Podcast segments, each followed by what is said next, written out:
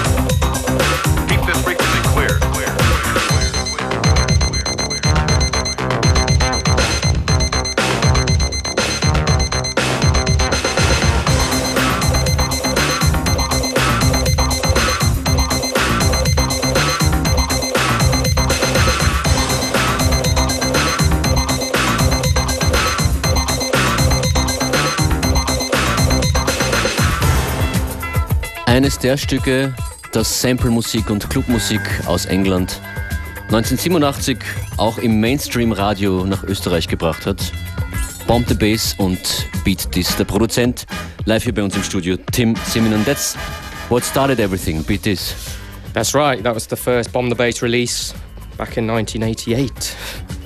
1988, Yes. okay. And what came after this? Um, well, after that, we uh, went back into the studio to make a, a Bomb the Bass record uh, album.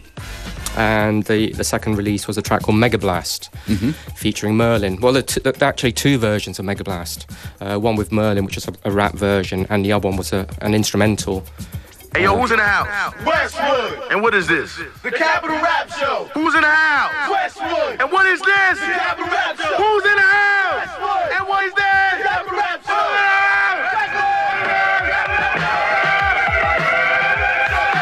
Ja, obviously ein Ausschnitt aus der Tim Westwood äh, Radio Show. That's right, yeah. With me, Westwood.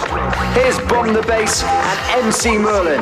It's about that time for Mega Blast. I'm out of here. Peace. Peace. Time to lay down some serious sound. And that's the tune, Bomb the Bass, Mega Blast. Business. Go on Merlin. Fast. Get up and drop to it. Do the marquee boogie or walk to it. There ain't nothing that you can't do so. Go slam your door and turn up your radio. Learn such a hip hop. This song drive. Deep through the speaker brings you alive. Any dance music that's good, we use it. Put it to a sample, then we confuse it. Mega blast is a rhythmical move. Aggravated by percussion and a rude death groove. Hardcore b-boy rhymer rhyming over a tune. If you hear the force of mega that's invading your bedroom, you'll be amazed as it plays through your window.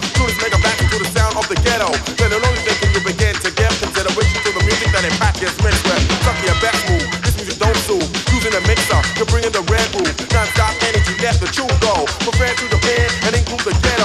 This beat for all. We gave you a chance and now I'm giving you an order, boy. Dance. Any death track we like, we use it. Bring together our ideas to make music. Music with an energy, beats that stick. So put on the dancing shoes, push on the lipstick. We're gonna jam to the highest class. What's the name of the jam?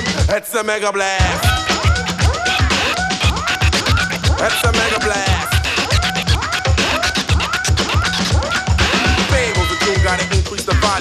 Then and weaker, everybody gotta consume.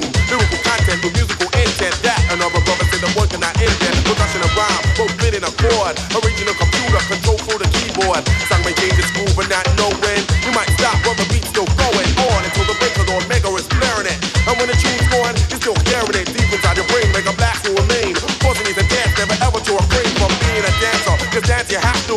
Now you're a freak, no longer a statue. Rocking in the nightclub, spinning in a disco.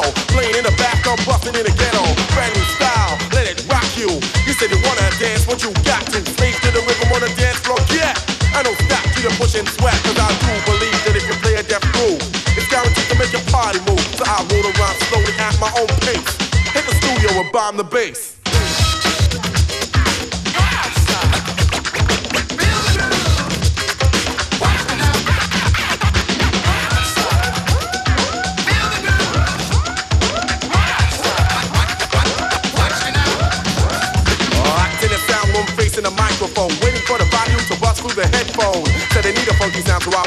And as that sound comes through, they record it. Of next week, featuring Merlin. I be the flame, the lyrics are burning. Let us advance, blow the amplifier, bomb the bass with the new rap messiah. Merlin's exciting, thunder and lightning. Beats out for music and rhymes out for writing. I'm a slave, a prisoner, a captor too. Mega blast as I burst through the chapter. Dance boy, and you better dance fast. M E G A blast,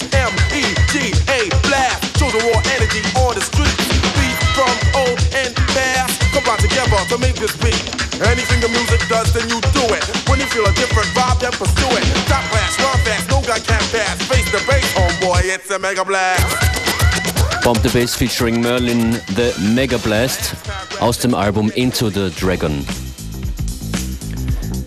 Tim Simonon hat damit sozusagen seine Karriere gestartet. Später Mitte der 90er dann viele Remixes gemacht, Platten produziert, zum Beispiel ein komplettes Depeche Mode Album produziert. Da- Darüber werden wir dann später noch sprechen. Tim, I want to get a little bit more of the feeling you had. You were 19 years old. Tim war damals 19 Jahre alt, als alles begonnen hat. How was the situation for you becoming famous as a teenager?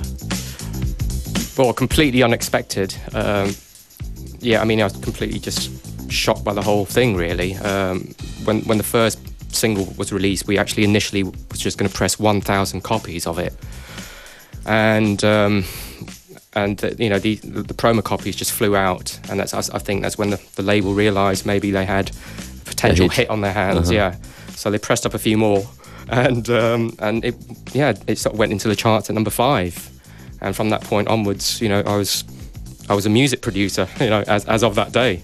How did you deal with this situation? Must be a memorable moment. This, this certain shock, and and being treated like a like a star suddenly.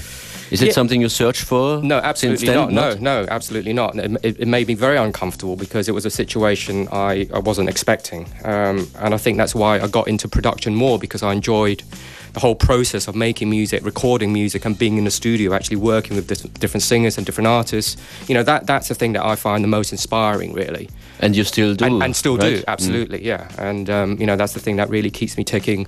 Um, you know, listening to, to, to uh, new music, you know, new up, upcoming artists, uh, making making good beats, you know, that, that still inspires me. And uh, soon after the Bomb the Bass release, you started your production career. You said That's You- right. You somehow met Neneh Cherry. Yeah, uh, Neneh was a friend of a friend, uh, and she just recently got signed that, that year, 98, uh, 88, to a, a label. Um, and um, she was very strict to you in the studio. No, she wasn't Listen. strict at all. Stop scratching and give me a beat. Yeah, I might, I might have given her a bit of a headache that day. Ja, hören wir uns das an. Äh, Neneh Cherry Buffalo Stance.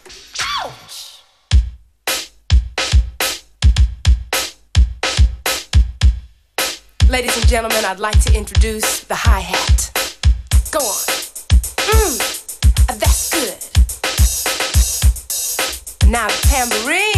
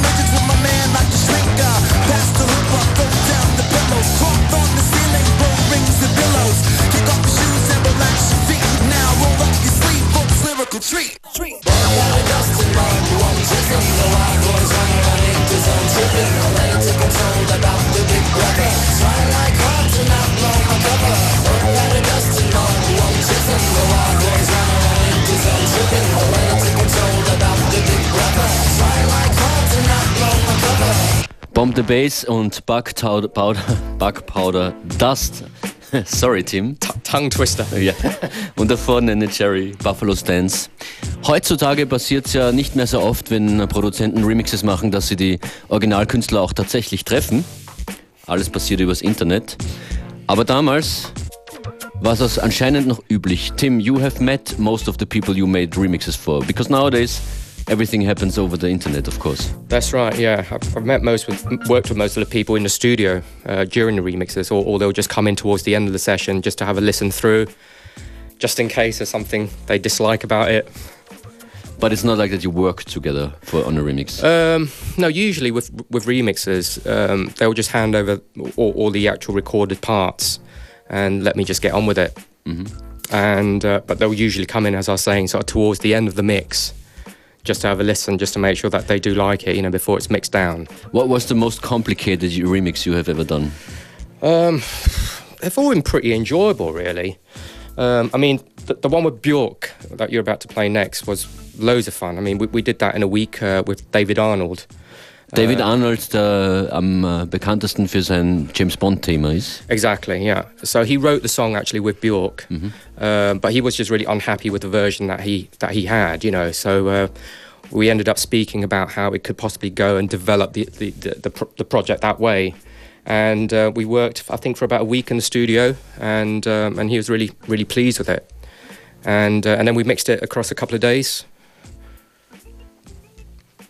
Let's listen to it. Björk und David Arnold, Play Dead. Here it is.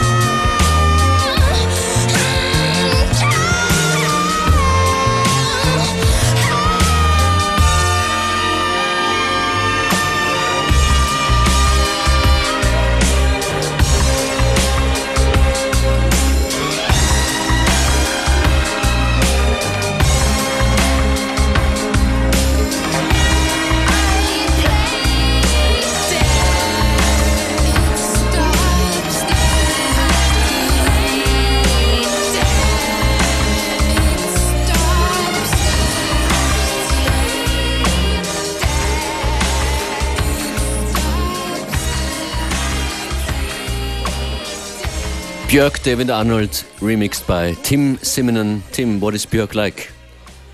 She's a very interesting character, very funny actually.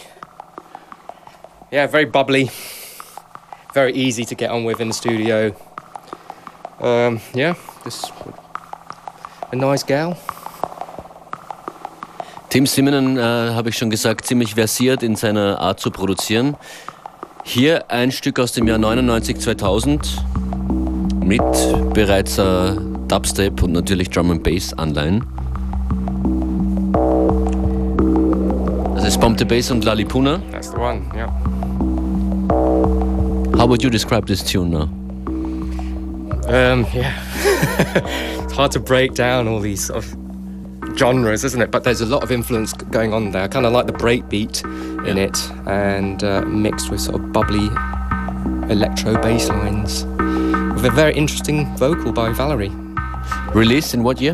Uh, 2001. What, 2000? Yeah. 2001, all right. 2001. It's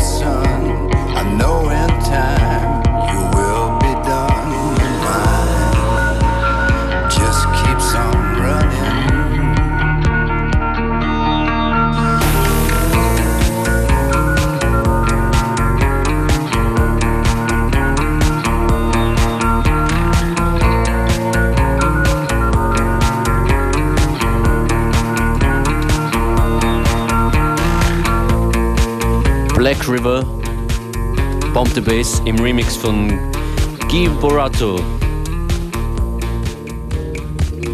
Aus Brasilien, he's from Sao Paulo, right? He's from São Paulo, that's right. Yeah. And you produced the whole album with him, with him Yeah. after you heard this tune, or? Exactly. Okay. That's right. I went to São Paulo for a couple of weeks and we started the, the previous Bomb the Bass album together, Back to Light. Ihr hört das Finale eines untypischen FM4 Unlimited. Tim Simenon alias Bomb the Bass hier bei uns zu Gast mit ein paar Favorites und vielen Eigenproduktionen.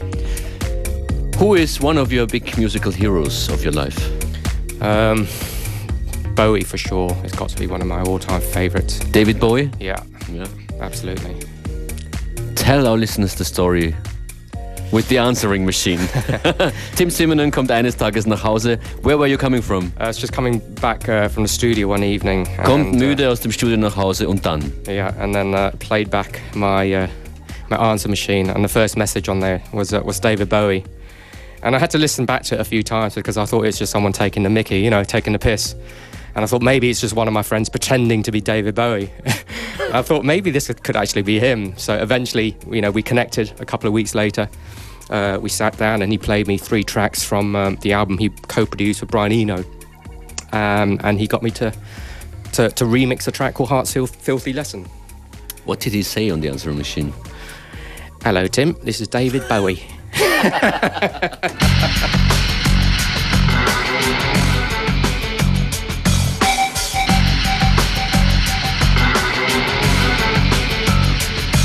There's always the diamond friendly. Sitting in the Life Hotel.